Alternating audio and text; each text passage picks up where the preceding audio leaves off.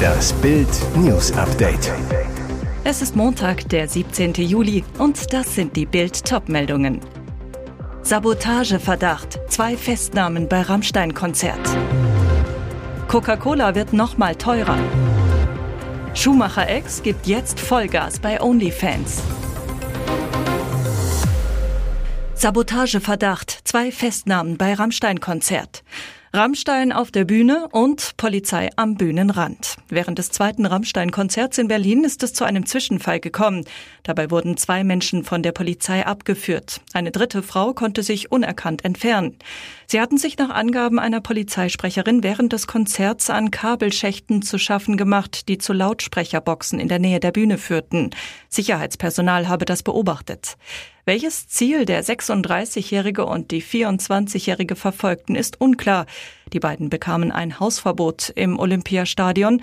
Zudem wurden Ermittlungen wegen versuchter Sachbeschädigung eingeleitet, wie es weiter hieß. Nach der Überprüfung seien sie wieder auf freien Fuß gesetzt worden.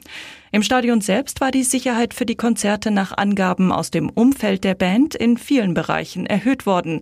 Wegen der Vorwürfe gegen Sänger Till Lindemann war es bereits am Samstag vor dem ersten von insgesamt drei Berliner Konzerten zu Protesten gekommen.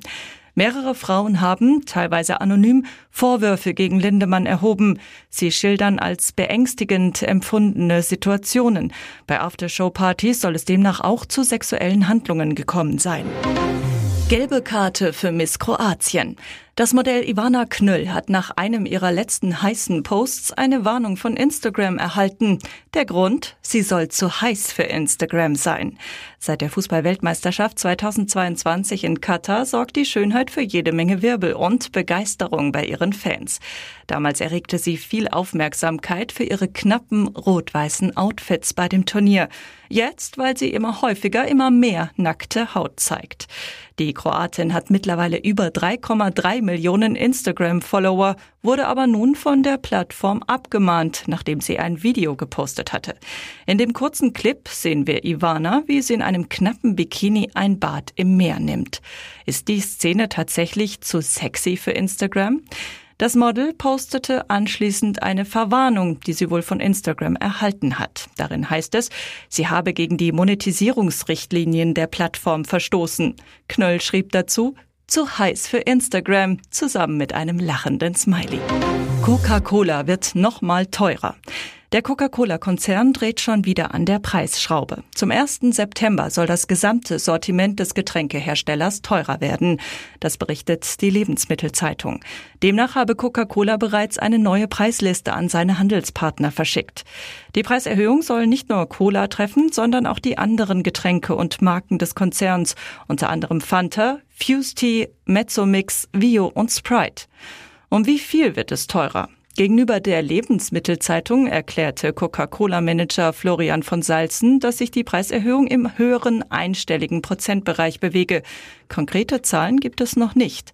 Grund für die erneute Preiserhöhung seien gestiegene Produktionskosten. Strom, Gas, Rohstoffe wie PET und Aluminium, Zutaten wie Zucker sowie Logistikdienstleistungen mit Laderaum und Fahrern, sagte von Salzen. Schumacher X gibt jetzt Vollgas bei OnlyFans. Diese heißen Kurven werden bestimmt das Rennen machen. Kurz nach der Scheidung 2015 zog die Ex-Frau von Formel 1-Star Ralf Schumacher schon einmal im Playboy blank. Acht Jahre später ist Moderatorin Cora Schumacher immer noch in Topform und zeigt nun ihre sexy Kurven auf der Erotikplattform OnlyFans. Im Bildinterview spricht Cora Schumacher über ihr neues Selbstbewusstsein, Wechseljahre Wahnsinn und ihren neuen Traumbody.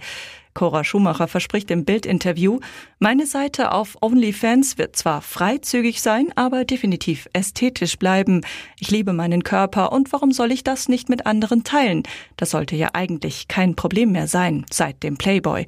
Und weiter, ich bin 46 Jahre alt und fühle mich jetzt wieder pudelwohl in meiner Haut. Warum sollte ich nicht das eine oder andere oben ohne Foto mit der Öffentlichkeit teilen und zeigen, wie wohl ich mich wieder in meiner Haut fühle? Cora war von 2001 bis 2015 mit dem Ex-Rennfahrer Ralf Schumacher verheiratet. Das Ex-Paar hat einen gemeinsamen Sohn. Trotz Trennung ist die Beziehung von Cora und Ralf heute sehr innig. Und jetzt weitere wichtige Meldungen des Tages vom Bild Newsdesk. Polizei sucht mit Metalldetektor, hatte sich Emil in einem Heuballen versteckt. Frankreich bangt um Emil. Der Zweijährige verschwand vor neun Tagen im abgelegenen Bergdorf Le Vernet. Heute hat die Staatsanwaltschaft offiziell Ermittlungen eingeleitet. Die Polizei sucht aktuell mit einem Metalldetektor nach dem Jungen. Der schreckliche Verdacht, Emil könnte in eine Erntemaschine geraten sein. Was mit dem Kleinkind am 8. Juli in der idyllischen 25 Einwohnersiedlung passiert ist, ist unklar. Klar ist nur, bevor Emil verschwand, war er mit Oma, Opa und etlichen anderen Verwandten zusammen. Der Kleine hatte mit seinen Großeltern Urlaub in dem Dorf gemacht. Zwei Nachbarn sahen Emil noch gegen 17.15 Uhr allein in einer Gasse. Danach verliert sich seine Spur. Groß angelegte Suchen brachten keinen Erfolg.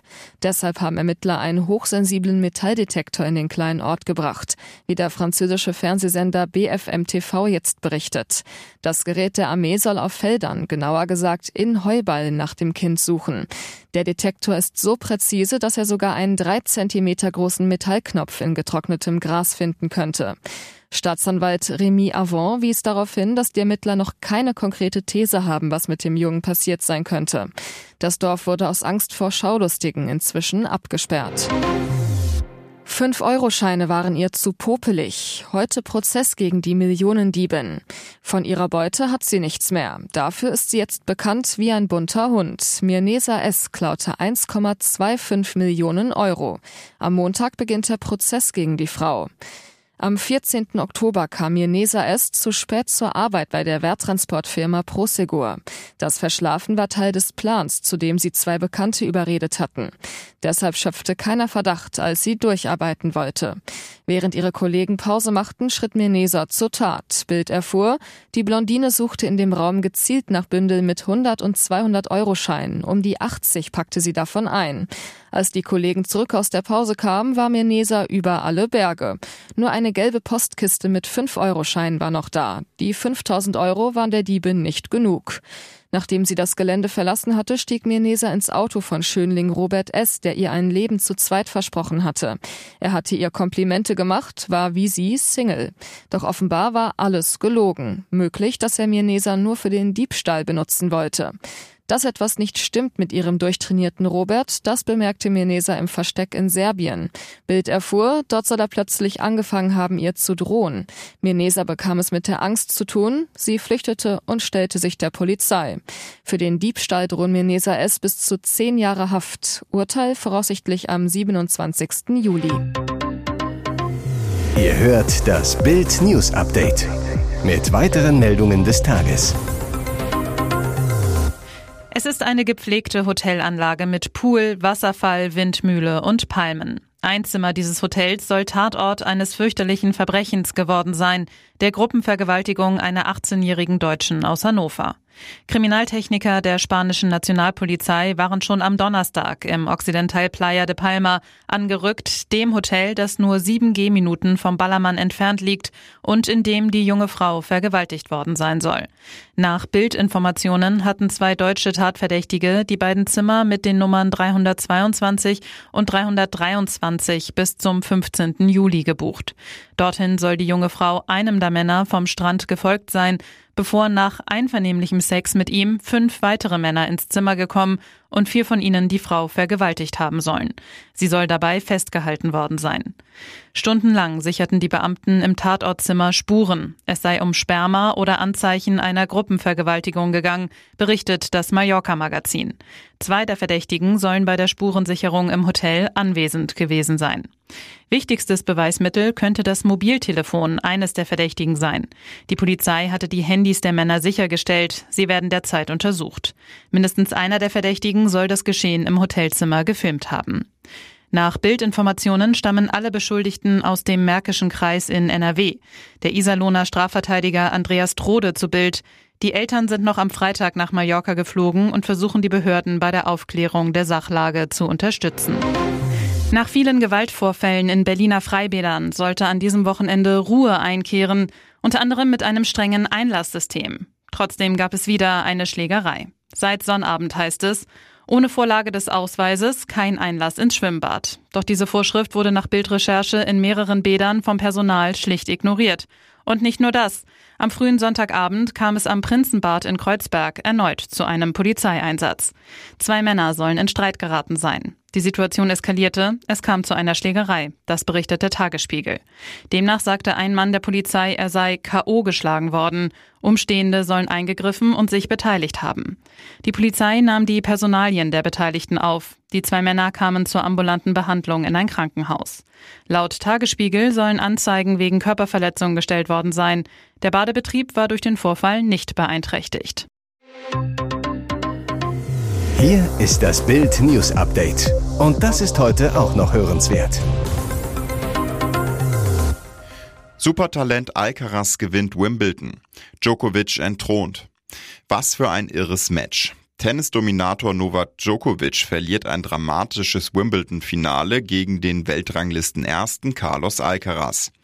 Nach vier Stunden und 42 Minuten verwandelt der Spanier einen ersten Matchball zu seinem erst zweiten Grand Slam-Titel nach den US Open 2022. Ich habe es schon vorher gesagt. Es ist ein besonderer Titel, wenn man gegen Novak gewinnt. Du hast mich inspiriert, hast schon Titel gewonnen, als ich gerade geboren war.